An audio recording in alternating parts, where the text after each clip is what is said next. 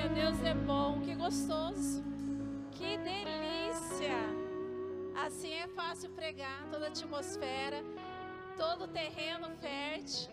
Pode se sentar, meus queridos. Que gostoso. Tu desceu?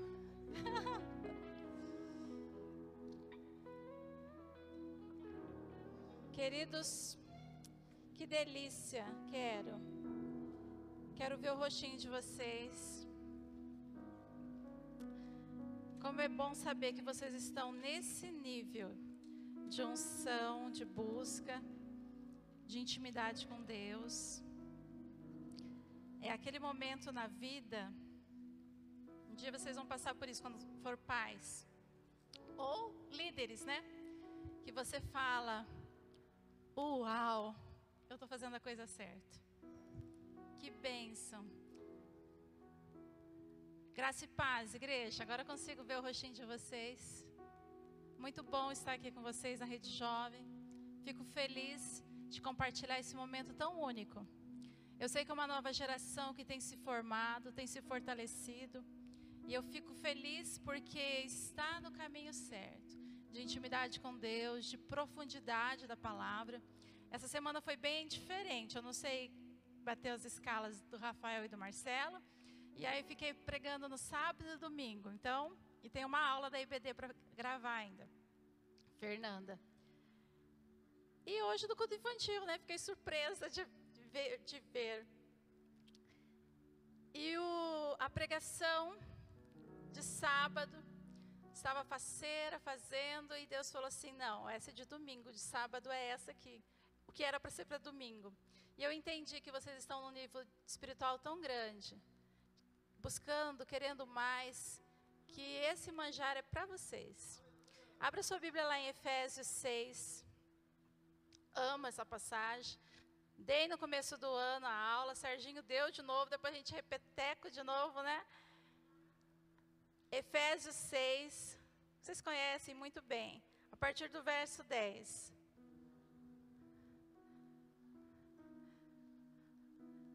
A turminha lá em cima. Uh, tem um somzinho ambiente. Acharam? Obrigado, amado. Diz assim a palavra do Senhor: Finalmente, fortaleçam-se no Senhor e no seu forte poder.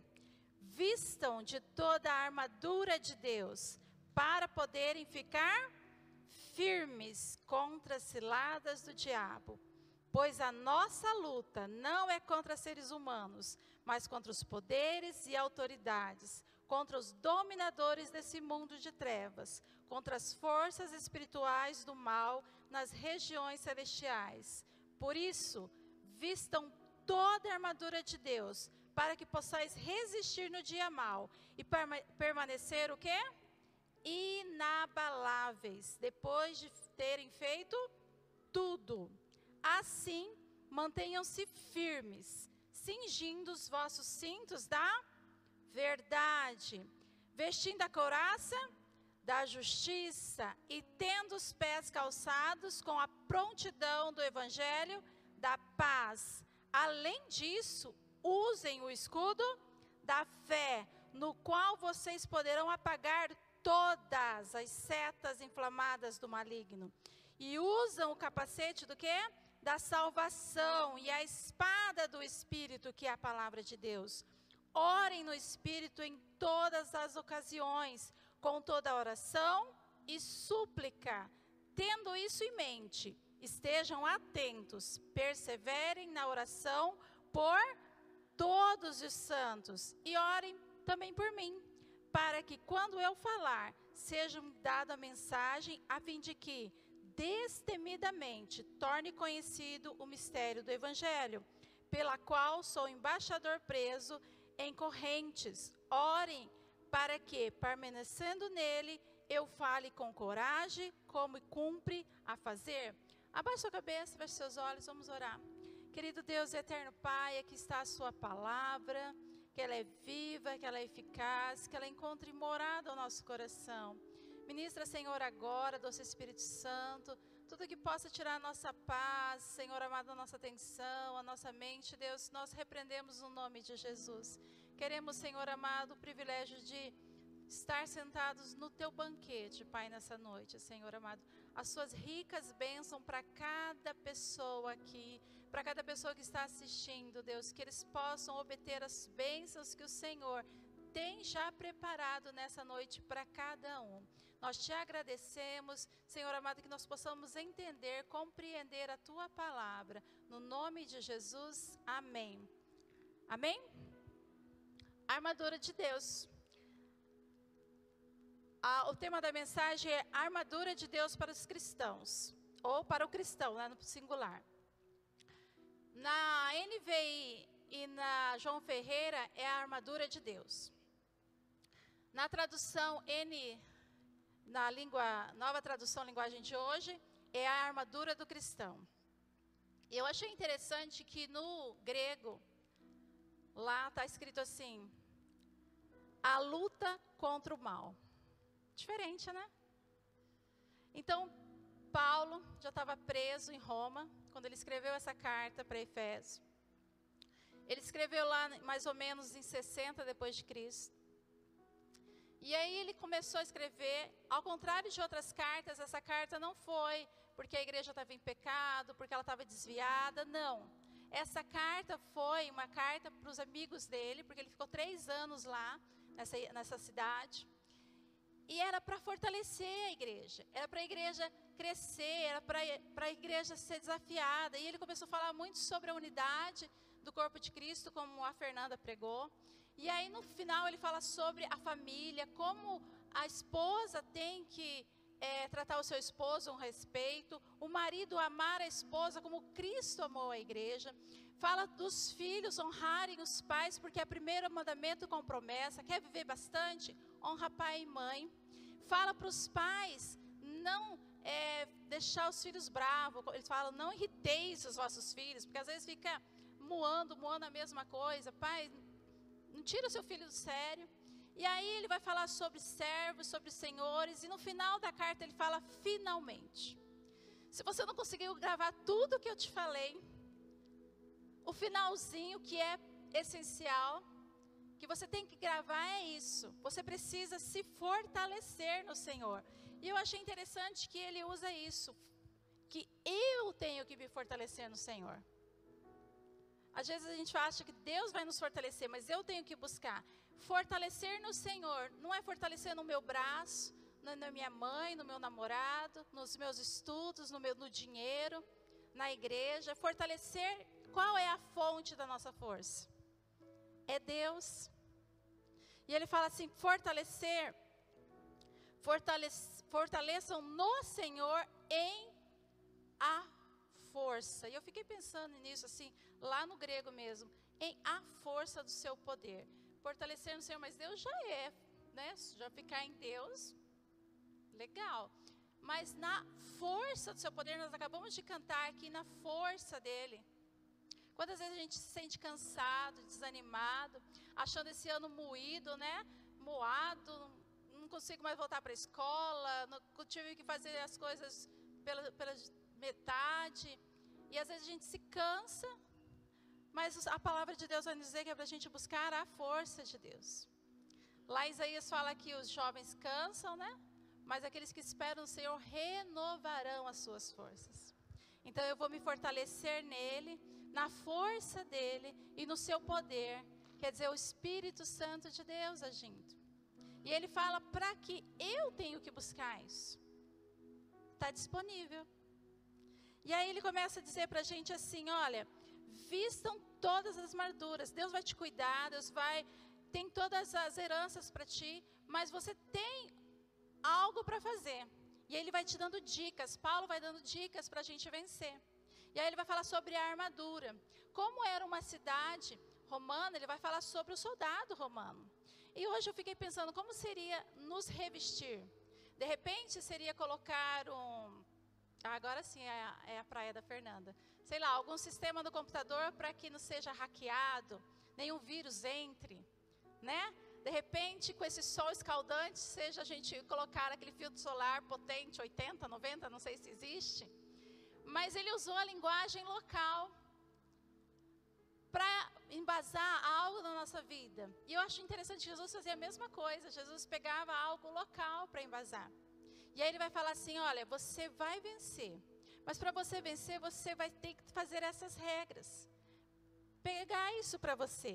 E aí ele fala toda a armadura. E eu fiquei pensando, por que toda a armadura? Ele fala duas vezes aqui. No 13 e no 11. Vistam de toda a armadura. Porque se eu ficar só com a metade, às vezes eu estou só com capacete, mas meu pé está ferido porque eu estou sem sapatos. De repente eu estou com a, a coraça, mas ela está bamba porque eu não coloquei o cinturão. Toda. Porque Deus é completo, Ele não dá a salvação por inteiro. E Ele busca um coração por inteiro. Não dá para ter lugarzinho guardadinho, secretinho para o pecado ou para outra coisa, não. Ou eu entrego ou não entrego. Porque Jesus se entregou por inteiro, não foi assim? E aí ele vai dizer para nós o que? Vistam de toda a armadura. E quando eu vestir de toda a armadura, é interessante que ele começa pelo fim. Depois que eu vestir toda a armadura, eu vou fazer, eu vou ficar firme. E ele fala que a nossa luta, às vezes, não é contra uma pessoa, não é contra o chefe, não é contra, às vezes, familiares. A nossa luta como crentes é contra o inimigo mesmo das nossas almas.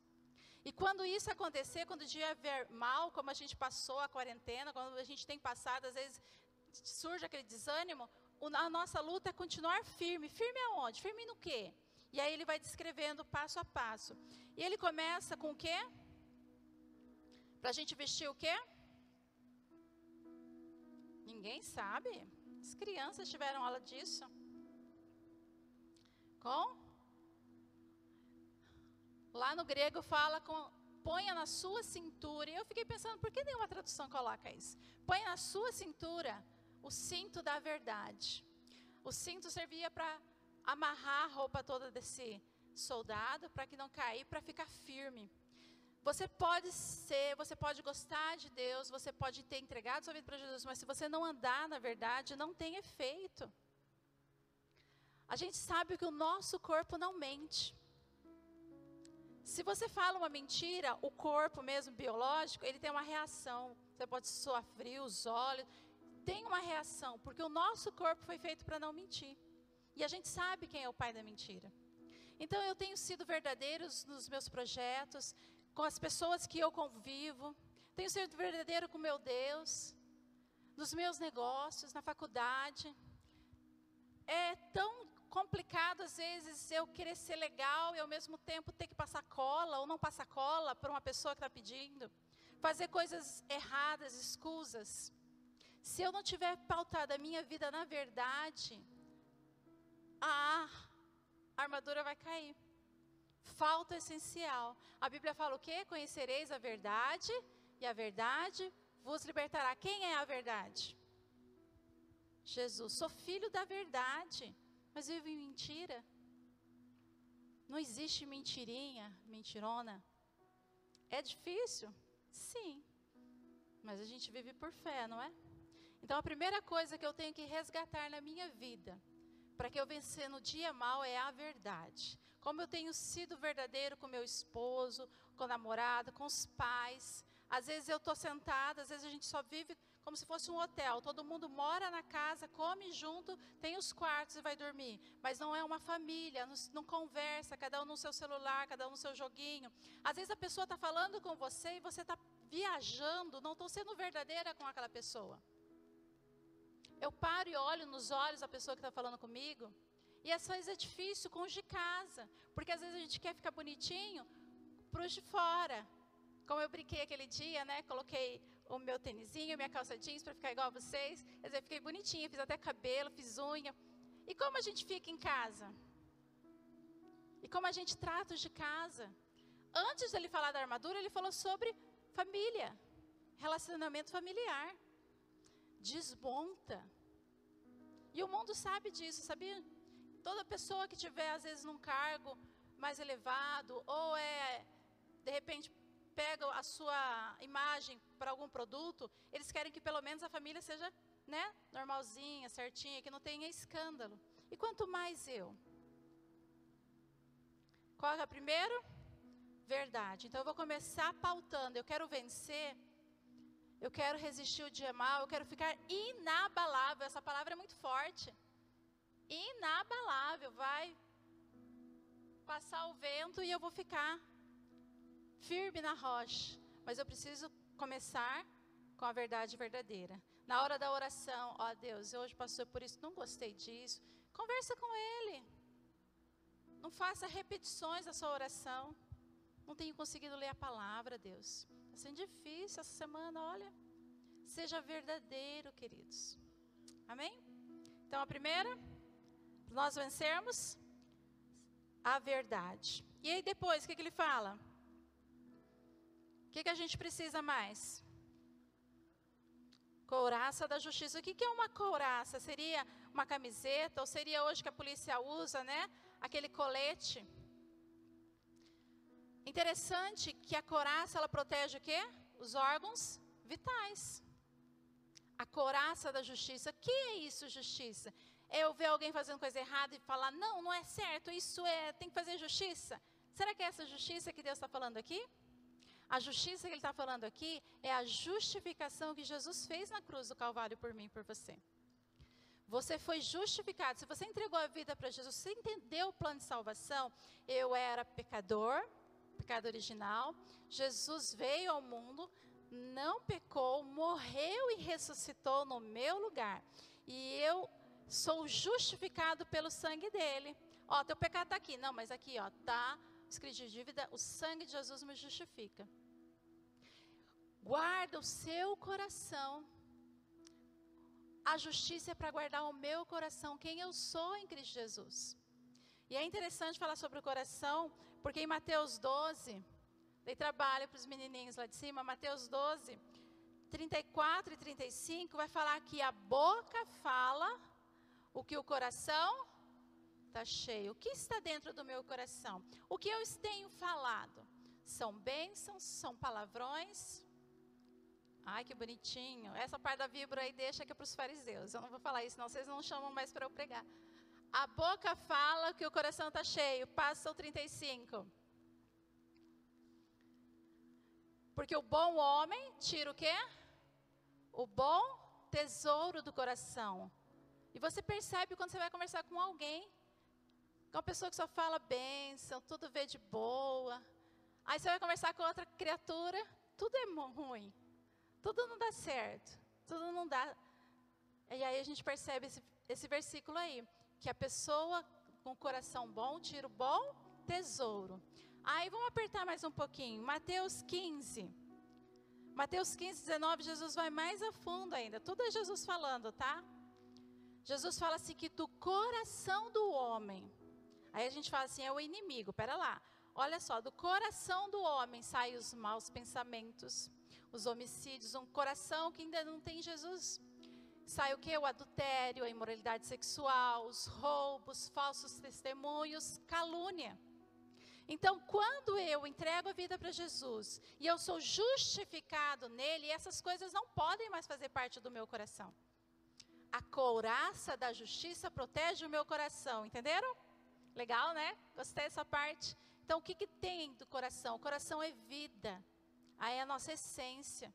Então, se algum resquício disso ainda está, traga sempre a memória. Não, Cristo já me salvou, eu sou nova criatura, não quero essas coisas mais no meu coração. Então, nós temos a verdade pautada na nossa vida, nós temos a justiça de Cristo guardando o nosso coração, guardando a essência da nossa vida. E o que mais que ele diz para a gente?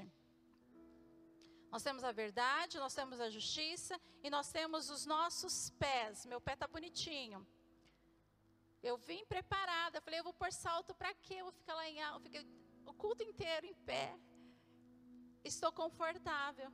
E a, a palavra de, de Deus fala assim: nós precisamos estar com sapatos calçados da prontidão do Evangelho. A Bíblia vai dizer para nós que nós temos que estar prontos quando alguém te perguntar a razão da sua fé. Não pode suar frio, né? A gente fala, Senhor, o que, que eu vou falar? Não, eu vou ser com a sua boca. 1 Pedro 3,15 vai dizer o quê? Antes, acho bonitinho esse versículo. Santifique-se em Cristo, que é o Senhor do coração. Olha como a Bíblia se encaixa. Pedro está falando o que Paulo está falando. E aí ele fala assim: estejam sempre preparados para responder a qualquer um que te pedir a razão. Às vezes você está lá de boa no Uber ou no ônibus, lá no, ou na fila, está lá pensando com seus botões, alguém chega e pergunta alguma coisa, e de repente é aquela hora de você falar, mas a gente não está pronto. Nós, nós, a primeira música que nós cantamos sobre a unidade fala sobre isso. Vou levar o evangelho para todos. Sejam prontos para responder a qualquer um que pedir a, a razão da esperança, mas você é diferente. Você tem uma alegria diferente. Você não precisa explanar teologicamente, você fala: é Jesus na minha vida. Jesus que vai fazer isso na minha vida. Às vezes te dá um diagnóstico ruim, cansei de repreender o médico, mas assim, é de pronto, não era de para acatar, sabe? vai ter que tomar esse remédio continuamente. Uma vez ele falou para Felipe, eu falei, tá amarrado, em nome de Jesus, não vai tomar. Eu comprei o remédio, mas falei, Jesus, eu não aceito. O menino tinha 10 anos, vai tomar um remédio para a vida inteira. Entende? Estamos prontos, queridos. Então nós temos agora a verdade pautada na nossa vida. Nós temos a justiça de Cristo. Não é a minha justiça, é a de Cristo na cruz, guardando o meu coração. E eu tenho o quê? o Evangelho? O que eu tenho calçado nos meus pés? Será que eu estou andando sobre pedras? Que caminho eu tenho andado? Que caminho que eu tenho buscado? Será que o caminho que eu tenho andado é o caminho do Evangelho, das Boas Novas? Ou para eu enriquecer, para eu dar é, um jeitinho, eu tenho andado por caminhos escuros e escusos? Os meus pés são feitos para andar na retidão do Evangelho. Aqui pode ser fácil, mas no cotidiano da minha vida, propostas todos os dias virá. E você não vai estar brigando com aquela pessoa, você está o que está atrás, as ciladas do inimigo, porque o inimigo coloca as ciladas bonitinhas. Algum vídeo, alguma menininha, algum menininho, alguma proposta que parece tão vantajosa. Que caminho eu tenho andado? Que sapato eu tenho colocado nos meus pés? O sapato deles era um próprio para qualquer terreno que eles iam andar. O que você tem calçado? Aonde você tem caminhado? Aonde eu tenho caminhado? Amém? Então aí eu já tenho o meu cinto da verdade, a justiça no meu coração, os meus pés prontos para falar a razão da minha felicidade, que é Jesus Cristo, o Evangelho da Paz, as boas novas, e aí depois ele vai falar que a gente gosta muito, o escudo da fé, que deve ter um por lá. Ele fala assim, no 16: além disso, usem o escudo da fé. Você tem usado o escudo da fé? Quando as coisas dizem que não vão melhorar, como diz que as coisas vão ficar cada dia mais ruim, que você não vai conseguir. Você tem usado o escudo da fé ou ele está lá guardadinho, bonitinho? Paulo diz para nós usarmos o escudo. E o escudo é o que? Defesa. E ele fala assim que vai apagar todos, não é um, ai, passou um aqui, um, chamuscou desse lado. Não, ele fala todos. Todos é todos. Eu não vou vencer as ciladas do inimigo da minha força. Eu vou vencer pela fé. Não, eu creio. Deus disse, eu tomo posse. Eu vou crer como Abraão creu até o fim. O justo viverá por fé. Se eu não tenho fé, como eu posso estar andando uma vida cristã? a fé. Não, eu creio, Senhor. O mundo diz. É, essa semana foi muito interessante porque eu me apeguei na, num videozinho que a Fernanda fez sobre Tiago 5, que fala que Elias orou e não choveu. Depois ele orou de novo e choveu. E aí as previsões do tempo falavam, não vai ter nada de chuva. Eu falava, Senhor, eu fico com a tua palavra. O Senhor falou que se a gente orar, pode chover. E não sei se vocês perceberam, duas vezes na semana o pessoal falou assim: ah, a chuva veio. E ninguém estava prevendo essa chuva. Aconteceu. E eu falo, ai Jesus, obrigada, porque é fé. A previsão humana diz uma coisa, mas eu creio no Deus que é sobrenatural, acima de. Isso é fé. Amém, queridos? Então você já está na verdade aí? Guardado em justiça o seu coração. que mais? O sapatinho bonitinho do evangelho nos pés, com escudo, quer dizer, se defendendo das coisas que o inimigo coloca todos os dias, desde a hora que você acorda, em fé. E aí ele fala assim para nós o quê? Usem. Não deixem em casa não.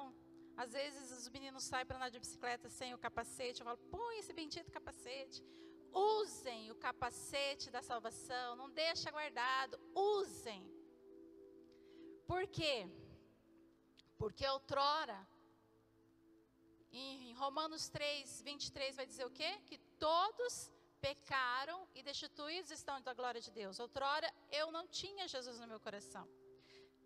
3, 3, 23. Vocês pularam lá para o meio, vão bagunçar minha pregação. Depois o 5, 8, estou brincando com eles. Eu gosto de deixar eles apurados. Vocês não colocaram, né? Não fizeram a tarefinha. Depois eles vão falar Romanos 5:8. O que, que diz em Romanos 5:8? Vocês têm que saber de cor. Deus prova o seu amor. Como que Deus provou o seu amor para conosco? Ninguém fez cola aí para continuar o versículo? Porque Cristo morreu por nós, sendo ainda pecadores. Então todos pecaram destituídos estão da glória de Deus. Agora Deus prova o seu amor quando nós estávamos em pecado, dando Cristo Jesus. E aí vem o, o versículo que, pode pôr aí o 6, agora 23, eu já li tudo o resto. O 6, 23 vai dizer que o salário do pecado é a morte, mas o dom gratuito de Deus é o quê?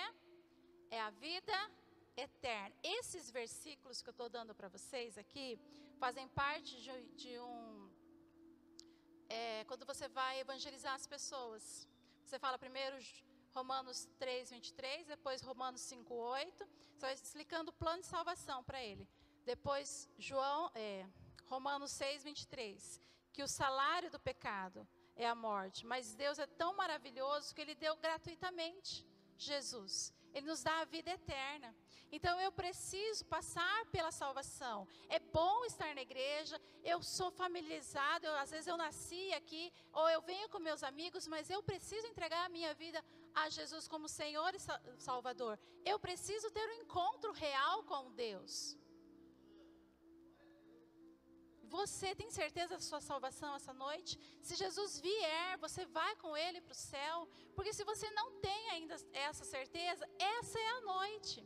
Esse é o momento de você entender o plano de salvação, desse amor tão grande. Lemos João hoje, que fala que ele amou tanto que ele deu o único filho dele. E ele morreu a nossa morte para que a gente possa ter a vida dele. Salvação. E aí, Romanos 10, que coroa. A gente trabalha na sala de batismo. Romanos 10, 9. Ah, amava fazer a sala de batismo. Romanos 10, 9 diz assim: confessa. Parece. Eles vão demorar lá, eu vou achar aqui. Fernanda não está fazendo seus trabalhos direito, Fernando. Depois ele se comprava comigo. Eu acho tremendo esse versículo.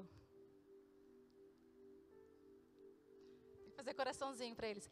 Se com a tua boca confessares Jesus é o Senhor, e com teu coração você crê que Deus o ressuscitou dos mortos, será salvo.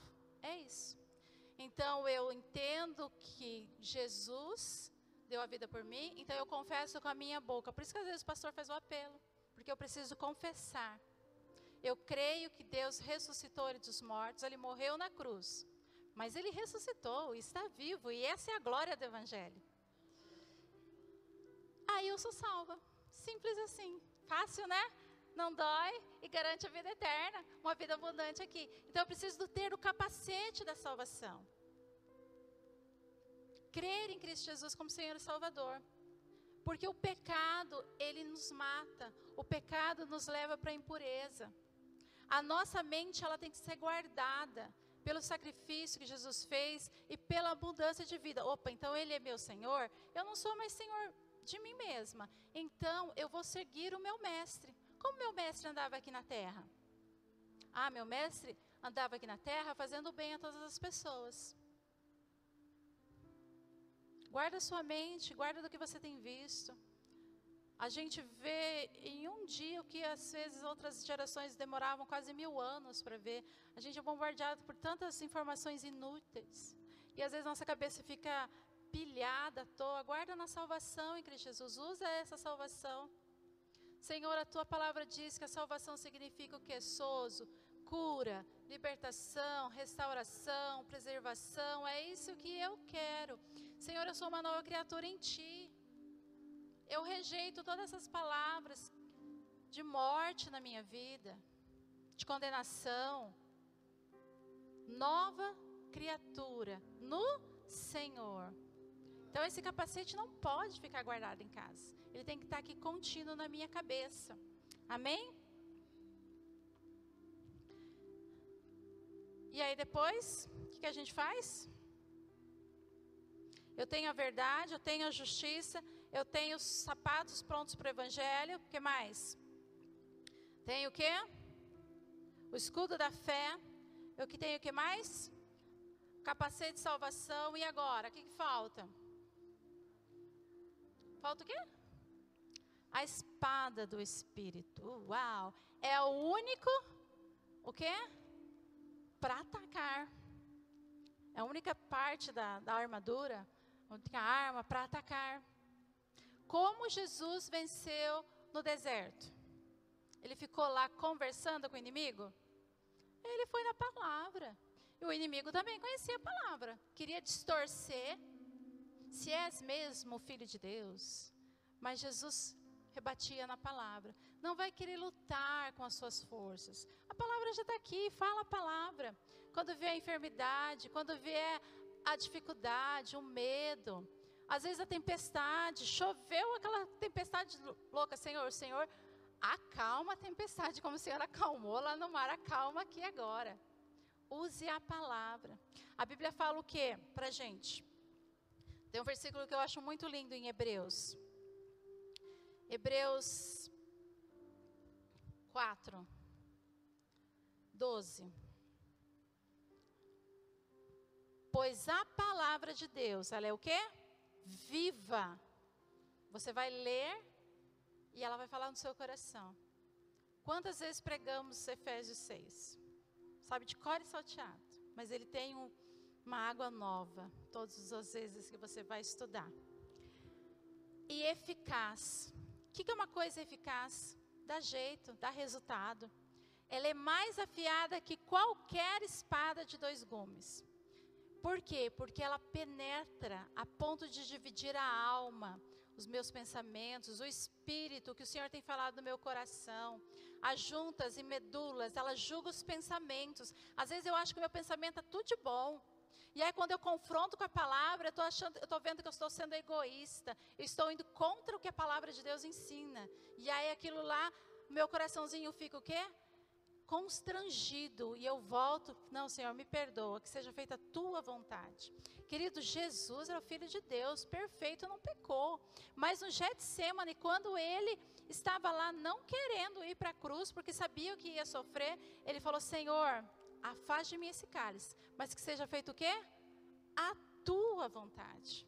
Quantas vezes falamos Senhor, eu não estou muito afim, mas seja feita a tua vontade. Eu quero desse jeito, mas seja feita a tua vontade. Nós somos filhos herdeiros, mas não somos filhos mimados. Senhor, se não está dando certo assim, o Senhor quer desse jeito, eu vou compreender que a sua vontade, ela é sempre melhor, ela é boa, ela é perfeita, ela é agradável. E as bênçãos do Senhor é que enriquecem e não traz dores. Fechou. Amém? Mas para isso eu preciso ter prazer nela. Prazer. Salmo 119, 105 vai dizer que ela é o quê? Lâmpada para os meus pés e luz para o meu caminho. Tem algum caminho ainda que está obscuro? Vá para a palavra. Me guia, Senhor, em todas as minhas decisões ao acordar e ao deitar. Senhor, que eu possa igual, ser igual ao salmista do Salmos 1, que fala que a minha alegria é o quê? O que, que Salmos 1 diz? Bem-aventurado. Como é feliz aquele que não segue os conselhos dos ímpios, não imita a conduta dos pecadores. Como diz uma boa mãe, você não é todo mundo. Se todo mundo pular da ponte, você não vai pular. Você é filho de Deus Altíssimo. Então não imita a conduta do mundo. Não segue os conselhos de quem não tem a palavra.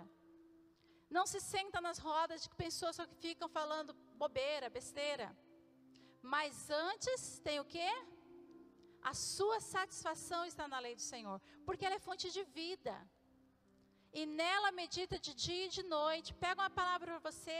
Agora a gente já tem tudo gravado, né? As mensagens, põe lá o seu fonezinho, põe lá no carro, vai escutando a palavra, vai meditando na palavra. Ler é diferente de meditar. Meditar você fica pensando, pensando. Eu fico assim depois que eu prego. Eu falo, ah, eu poderia ter falado isso, isso. Ai, Senhor, é assim mesmo. Ah, amanhã eu tenho o privilégio de continuar, né? E aí, o que acontece com a pessoa que medita na palavra dia e de noite? Ela é como o quê? Uma árvore plantada perto ou na beirinha das águas correntes. Quando você vai para o Estrela Park, tem uma florestinha lá e ela está verdinha. Está uma seca em todo lugar, mas aquela florestinha está verdinha. Por quê? Porque tem um rio ali. É assim que Deus quer. As outras coisas podem estar seco, mas você vai estar florescendo porque você está plantado em Deus. E aí ele fala assim que no tempo certo vai dar fruto. Às vezes a gente quer apressar o fruto. Gente, nós fomos viajar em, janeiro, cheguei lá, o pé de mamão estava carregadinho. Eu falei, oba! Passou janeiro, fevereiro, março, deu seis meses. Eu, Jesus, esse mamão não vai amadurecer. Fui até pesquisar na, na internet. Quanto tempo demora para um mamão amadurecer? Colhi alguns verdes, estragaram. Agora eles começaram a amadurecer. Tempo certo, não apresse. Tinha um ditado que falava assim: não toma leite fervendo que queima a língua. Tem o tempo certo para todas as coisas. Às vezes eu não tenho a estrutura certa ainda. Deixa Deus trabalhar. E aí, no tempo certo, e as suas folhas não murcham. Você não vai ficar desanimado, cansado. E o mais interessante é que tudo que você faz vai prosperar. Por quê? Porque você é o bambambam? Não, porque você está firmado na palavra. Você consegue ver um rastro de um amor grandioso de um Deus? Maravilhoso? Vamos lá, terminar. Estão entendendo? Estão gostando? Não sei quanto tempo que já estou pregando. E aí, para encerrar, o que, que ele diz para gente? O quê? Orem, queridos. O que significa a oração? Orem no Espírito Ore em todas as ocasiões, com toda a oração e súplica. Você está passando por uma situação, está viajando, está no carro, está em casa, esteja em espírito de oração. Oração significa diálogo. Deus, eu te amo tanto, mas eu te amo tanto, te amo tanto, mas não quero conversar contigo. Não quero, não oro. Que, que amor é esse?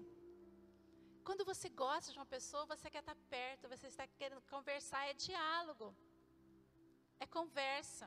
E vocês estavam aqui pulando, ela primeiro começou a orar, né? E eu falei, ai Jesus, eu quero, ai eu quero essa unção. Ela falou, fica na sua unção. Eu falei, tá bom. É conversa, é diálogo. Conversa com seu Deus, começa a ter esse gosto de oração, de conversar com Deus. E súplica, o que é súplica? Você está vendo as notícias ruins? Vai interceder, vai orar. A oração do justo tem muito efeito. E quantos justos nós temos aqui hoje?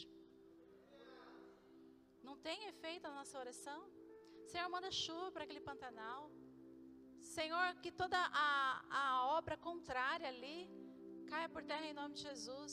Senhor, nos, nos livra de toda essa pandemia. Que 2021 seja bem diferente do que do 20. Seja o fruto que a gente vai colher do que a gente plantou esse ano. E aí no finalzinho ele fala assim: orem por mim. Eu acho tão bonito isso, que ele está instruindo a igreja, mas ele está pedindo oração. Ninguém é acima de ninguém. Todos nós precisamos. Eu preciso da oração, você precisa da minha oração. Isso é corpo de Cristo. Orem por mim. Na hora que eu tiver que falar, que eu possa falar com autoridade no Senhor. Paulo estava preso, mas demonstrando o amor de Deus, porque o evangelho ele não fica preso. Que a gente possa ter essa vivacidade de Paulo. O que está acontecendo ali? Que vocês pararam de olhar para mim e olharam para lá. Que as coisas de fora não possam entrar aqui. Paulo estava preso, mas ele estava livre no Evangelho. Amém, queridos? Vamos ficar em pé?